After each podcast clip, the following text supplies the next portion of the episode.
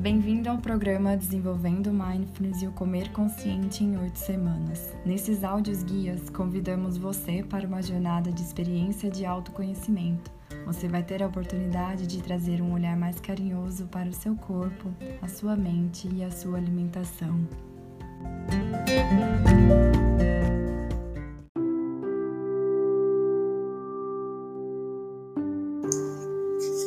Iniciamos nosso quarto episódio do podcast Comer Consciente e convidamos você para acompanhar nossa história dessa semana com a temática Simplesmente Ser.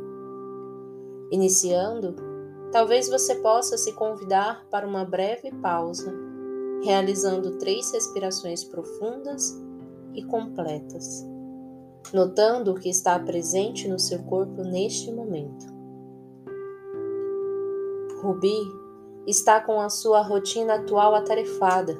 Milhões de eventos, leituras atrasadas, cuidados pessoais e de casa ficando para trás.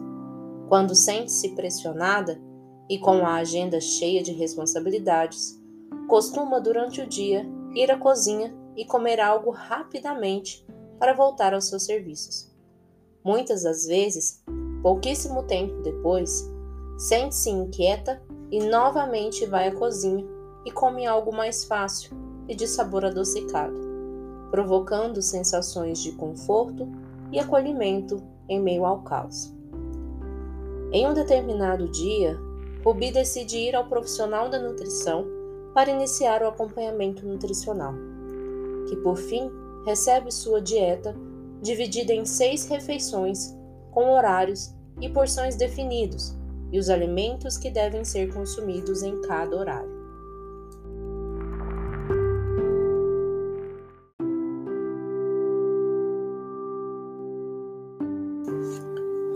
Totalmente motivada, passa no supermercado e realiza a compra para a semana de acordo com a dieta prescrita.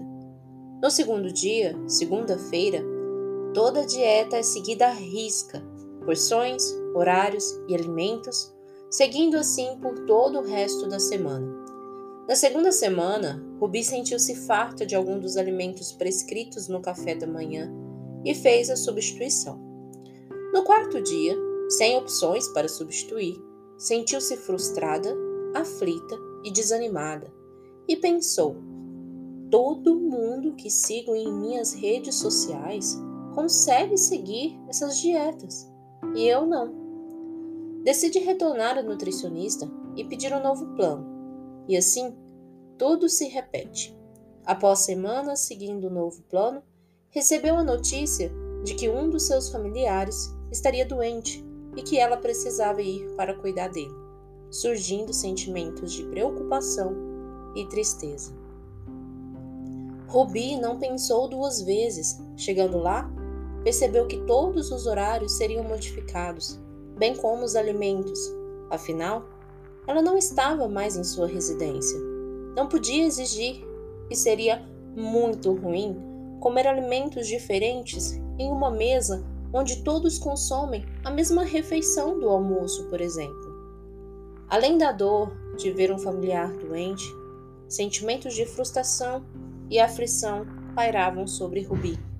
E ela sente-se perdida pois não conseguiu desenvolver habilidades que a permitia conhecer e respeitar seus desejos, bem como sua saciedade e fome. Como você acredita que será o final dessa história? Você acredita que os sentimentos de frustração, aflição e perdido ou perdida podem extinguir consequências nas escolhas alimentares de Rubi? Será que a vida sempre será como planejamos?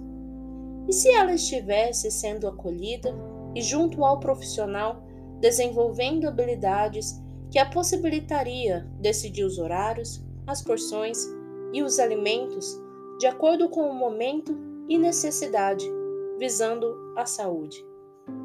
E se ela fosse aconselhada a acolher suas emoções, identificar o que precisa como poderia ser o final dessa história?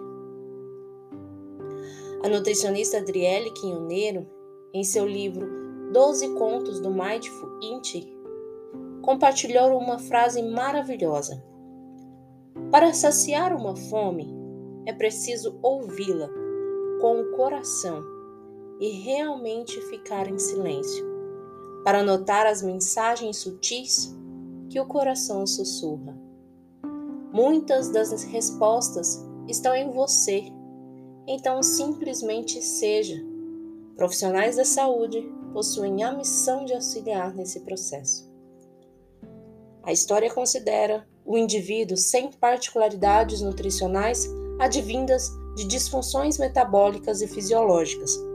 Ressalta-se que a estruturação de planos alimentares é uma ferramenta científica validada, podendo ser considerada em casos específicos e de construção exclusiva legal do nutricionista.